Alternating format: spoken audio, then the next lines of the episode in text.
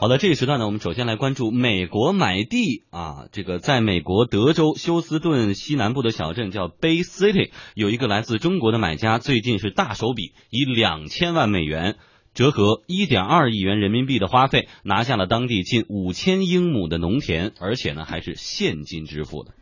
值得一提的是，这个中国买家啊，早在两年前就曾在德州购买了近一千二百英亩的农田，计划种植高粱。运作中国酿酒，听起来啊，是不是特别土豪？中国社科院财经战略研究院冯雷认为，作为一种市场投资行为，这位中国买主肯定是看到了投资收益，才会选择如此置业。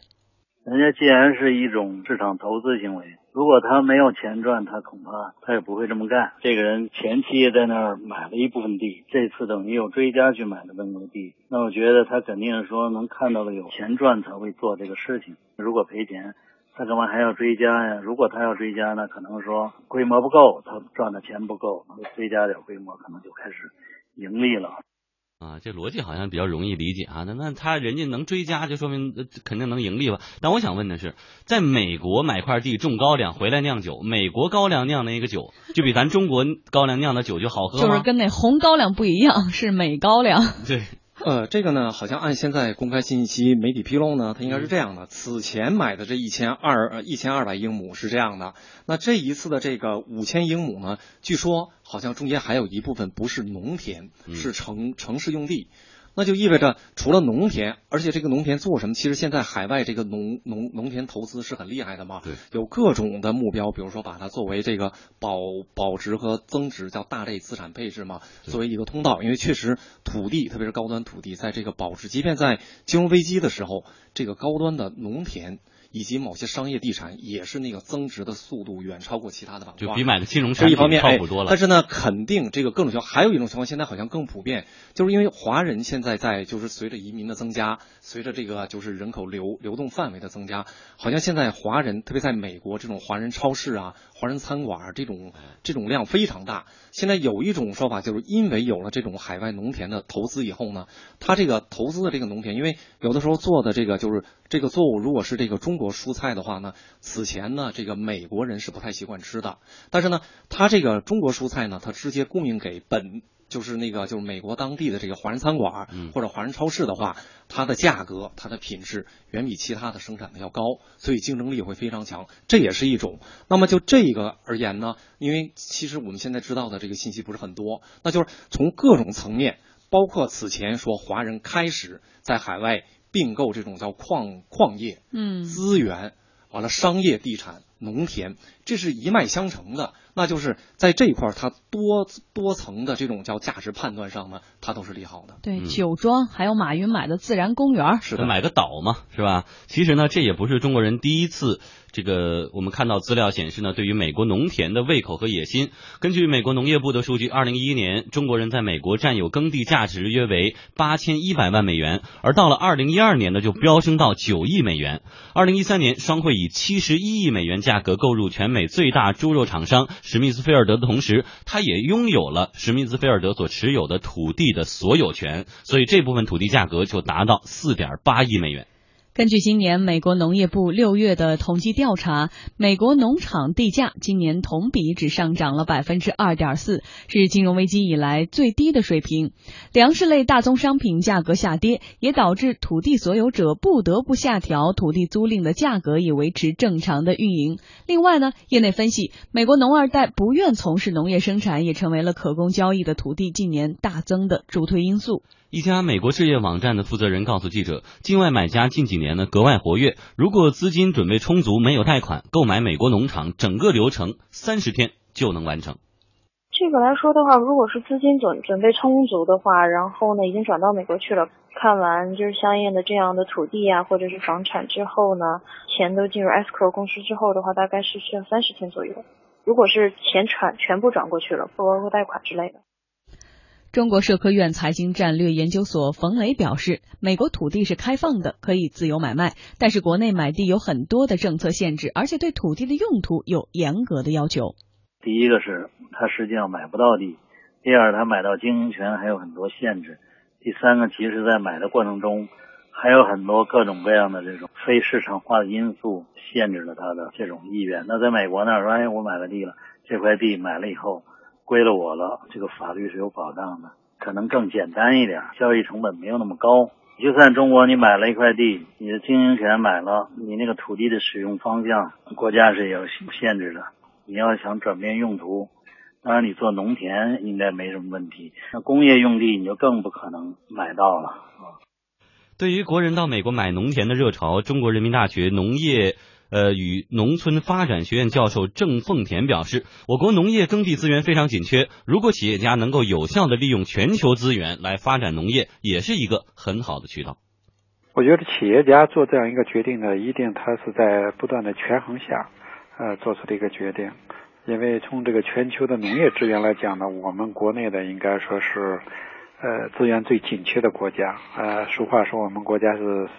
三山六水一分田，就是一个十分的土地，才有一分是可以用来作为耕地的。那从这来讲呢，中国的这些年，这个我们的耕地还是很稀缺的。另外，国家对耕地的使用有各种限制。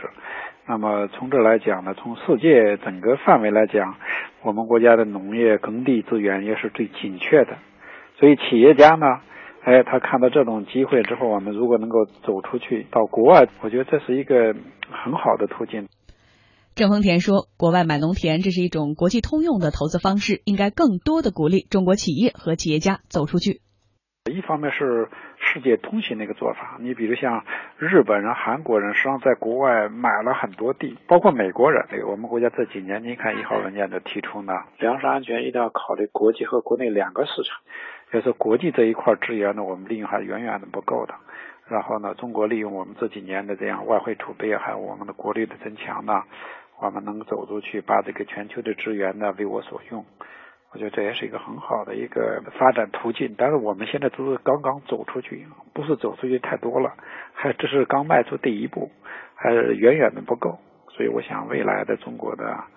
应该有更多的企业家走出去。哎，这么一听这事儿就很明白了哈。这耕地是个好东西。以往呢，中国的买家去国外都是采购原料，但是呢，人家就说就这些东西，就这个价，你爱要不要是吧？没什么话语权。但是呢，我们现在买了耕地以后，在这块地上种什么，包括它一系列的粗加工、精加工，后续的一些产业链，我们自己的这个发挥空间就很大。而且你说戳破天，你最后你不还有个土地的所有权吗？这个也是保值增值，你还可以传给下一代啊。是的，这个关于美国农田的这个永永久所有权，这好像也是吸引一批这个新富豪的一个主要原因。嗯，那么此前呢，确实有这么一个线路，就是说原来呢，中国买家去那儿呢，主要是去采购原料，后来逐渐的就介入到这个分销，叫运营和分销。嗯，那介入到运营和分销之后呢，他在这种定价权。甚至部分配额这块儿，它就有更大的主动权。那么呢，无论是本土的这个运营，或者运回来，那在这个过程中呢，它其实是有一个叫产业链的概念。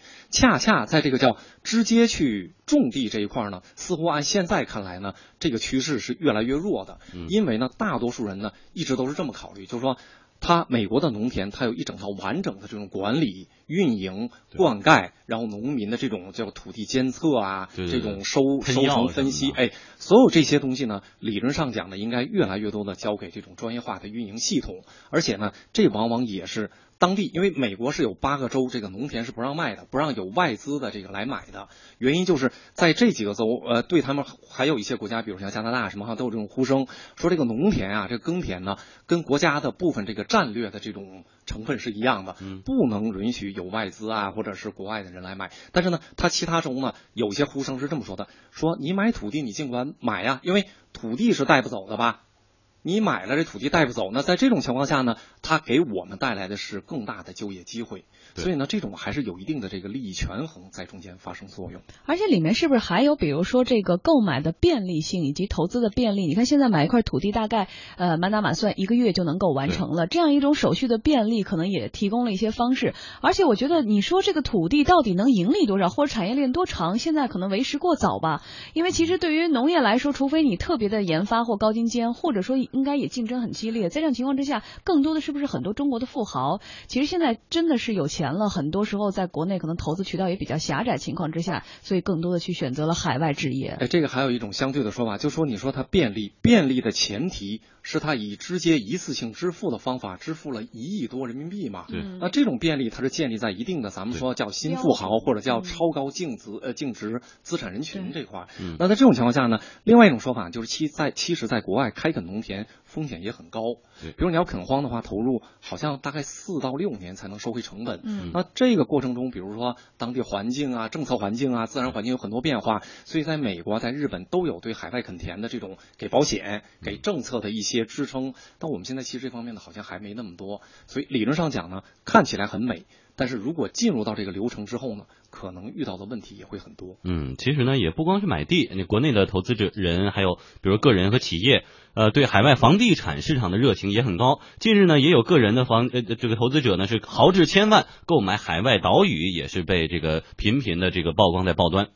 有市场机构的数据显示，二零一四年中国房地产海外投资达到了一百六十五亿美元，比二零一三年增长了百分之四十六。今年的中国的购房者投资海外市场的热情还在不断的高涨。继澳大利亚、美国之后，购房者的目标开始转移到了亚洲，日本成为中国投资者一个新的热门的购房目的地。嗯，我觉得很多媒体特别热衷于比较，就说在哪儿，你说西班牙呀这些地方买一个豪宅，说这个钱一换算，在北京二。环边连个厕所都买不出来，但是在国外不仅仅是购买成本，因为它持有成本也很高，就后期他每年要交的维护啊，交的税也很高，是不是说在国外买房子风险其实也很大？呃，这个话题咱们原来可能是做过，就此前呢，特别在去年初的时候，有一段时间去那个岛屿买，说买完之后就会给这个永永永久过籍嘛，塞浦路斯吧，好像是一个。当时呢，其实还探讨就是这个风险非常的高，就是刚才除了富江提到的这个持有成本，包括对这个房屋的打理。租的时候过程中，它有很多法律上的风险，不是我们原来知道的，所以它的运营成本非常高，连岛上连个店都没有。但事实上呢，现在这其实呢有一个问题呢，我觉得也可以关注一下，就是有一种说法，就是随着美元开始走走强以后，这个大类资产啊、大宗商品的价格是往下降的。嗯。那么此前呢，在这个就是美国这个货币宽松的情况下，就是零利率或者叫低利率的情况下呢，它这个包括农田也好，包括这个叫叫房产投资也好，它这个升值其实非常快。以农田为例，此前那几年好像它每年它的那个增幅都大概是百百分之八点几。那随着近期呢，不预期那个相当于美美美联储可能会加息嘛？随着美元越走强呢，这种叫大类商品、大宗商品的价格会降，它的升幅今年已经就降到百分之好像百分之二点几。哎，这个增幅一下之后呢，就。直接促使了它的换手率会提高，就原来持有的人，他认为这个向上盈利空间会比较低。包括此前还说，特别农田说美国农民的平平均年龄接近退休年龄，五十八了吗？五十八，哎，在这种情况下呢，它换手率增加以后呢，好像有一种说法，就是很多的海外的房产中介呢，咱不说泡沫，但是也刻意的营造了一种氛围，就是好像现在。华人或者亚洲人富豪去欧美国家买这种商用地产和农田，是一个性价比超高，是潮流，而且是刚开启的这个这个机会。所以一直有声音也在提醒，就这个中间到底有没有泡沫化，其实还要仔细甄别，就不是一两个亿、两个亿直接投，没有后续的这个可持续的这个运营规划所能判断的。嗯，还真是，就像巴菲特所说的，不做自己不熟悉的投资哈。